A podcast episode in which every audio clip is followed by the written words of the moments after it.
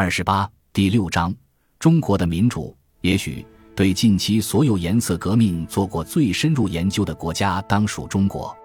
如果中国政府不去研究他们，那将是不负责任的。因为任何潜在对手，包括美国，要想动摇中国政府强大的领导，显然都会想方设法在中国发动一场颜色革命。大多数美国人相信民主没有害处，所以他们认为。如果有一场自发的颜色革命推翻了中国共产党，那绝对是一件大好事。这种信仰听起来既天真又合乎道德，但正是因为有这种信仰，美国才非常危险。因为中国人认为这种信仰既具破坏性又不道德。要理解中国人的观点。美国人可以回想，当本拉登发动九百一十一恐怖袭击，并杀死近三零零零名美国人时自己的感受。袭击发生时，我正在曼哈顿，我目睹过美国人看到这么多无辜的人在本拉登的恐怖袭击中遇害时的困惑、悲伤和愤怒，报复的愿望强烈到难以遏制。这完全可以理解。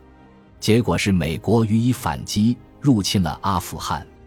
回忆起被深刻铭记的九百一十一事件，美国人就可以开始理解：如果成千上万中国人在美国发起的颜色革命的混乱中丧生，中国人会有何感想了。数百万这一数字并非夸张。如果数百万人因此丧生，不难想象，中国人民会做出爆发性和愤怒的回应。支持颜色革命的美国人也许坚信自己的意图高尚又道德，然而。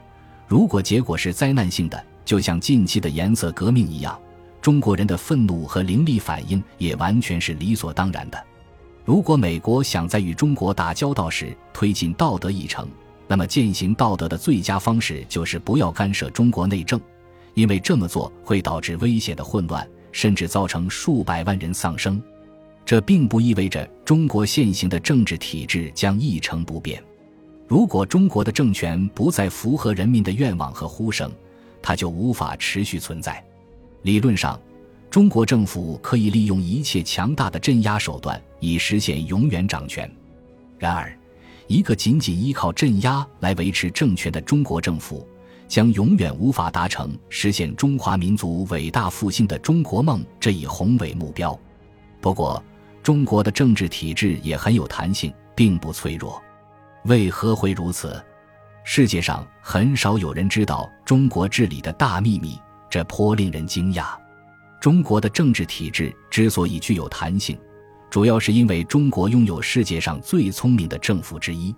每个社会都有一个智商金字塔，在许多社会，由于腐败或封建思想的残余，统治阶层并非是择优选拔出来的。中国政府之所以能在世界上出类拔萃，是因为它是纪律最严明的政府，会挑选最优秀的人才加入政府队伍。同时，与昔日苏联僵化、缺乏弹性的官僚体制相比，中国的体制已经变得反应灵敏且能担起责任。密歇根大学安娜堡分校政治学教授洪远远如此描述中国已经进行的改革：自1978年开放市场以来，中国实际上一直在进行重大的政治改革。只不过为以西方观察家所期望的方式进行。中国共产党没有实施多党制选举，没有正式保护个人权利，也没有放开言论自由，而是在表面之下进行改革，在不放弃一党制的同时改革其庞大的官僚机构，以实现民主化的许多益处，尤其是问责制、竞争制和对权力的部分限制。这些改革看起来枯燥乏味，无关政治。但实际上，他们创造出一种独特的混合模式，具有民主特征的专制制度。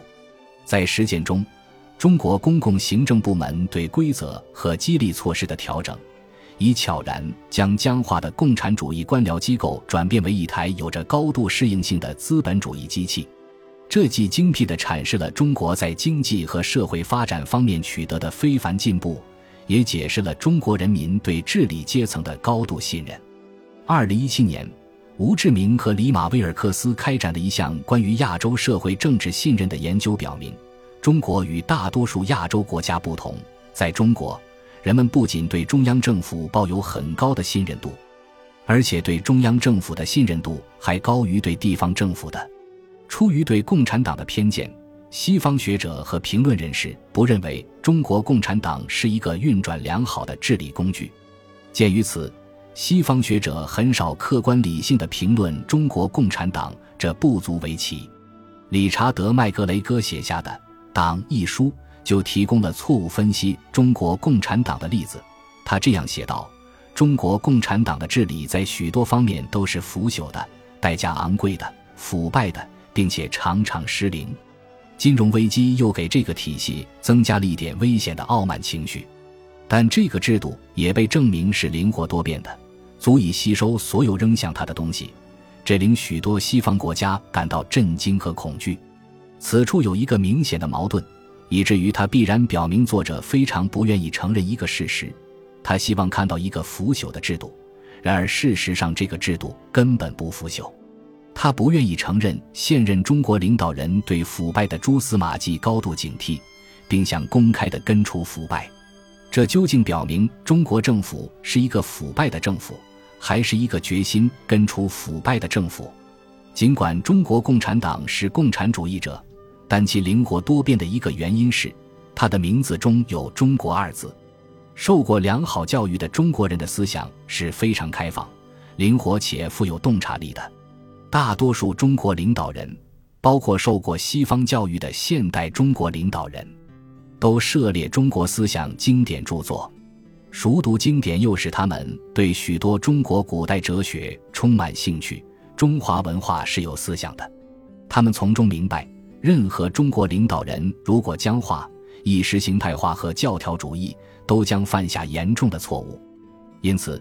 许多中国领导人重申他们致力于继承马克思的事业，但他们也知道，在实践中必须灵活地加以调整和实施。在中国共产党的领导下，中国古代的治国传统得以延续。西方误解中国共产党的最大原因是，西方把注意力集中在“共产主义”一词而非“中国”二字上。中国人虽然并未成功地建立起一个完善的治理体系。但他们目前的制度确实反映了中国几千年的政治传统和智慧。中国政府并未向中国人民施加重担，中国共产党也不会积极干涉公民的日常生活。事实上，在中国共产党的领导下，中国人民享有的个人自由比在历代政府下都更多。谁更僵化呢？是明确调整了政府和经济体制的中国人。还是认为最高法院应该将一七七六年的宪法视作不可改变的教条的美国宪政主义者，许多西方评论人士用一个统计数据来描述中国政治体制的脆弱性：中国每年发生十八点七万起抗议活动。维也纳大学研究中国政治的克里斯蒂安·戈贝尔教授解释了很多媒体报道缘何获得这一数字。二零一一年。美国农村发展研究所发布的一项研究称，有中国研究人员表示，2010年中国发生了18.7万起群体性事件，其中65%与土地纠纷有关。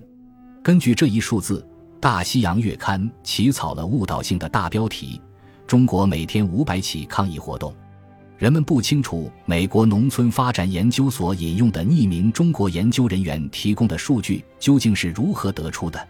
但大多数出版物都提到了这一数据。然而，这些数据对于更好的理解中国的社会动荡无甚帮助。相反，他们给人的一个强烈感觉是，中国正处于严重动乱之中。戈贝尔研究了2013至2016年发生在中国的7.4万起抗议活动，得出结论：中国的抗议活动普遍存在，但往往季节性的发生，参与者不到三十人。大多数抗议活动发生在中国春节前几天，那时工厂会结算工资，外来务工人员会返乡。大多数抗议活动的核心是经济赔偿，而不是要求实质性权利。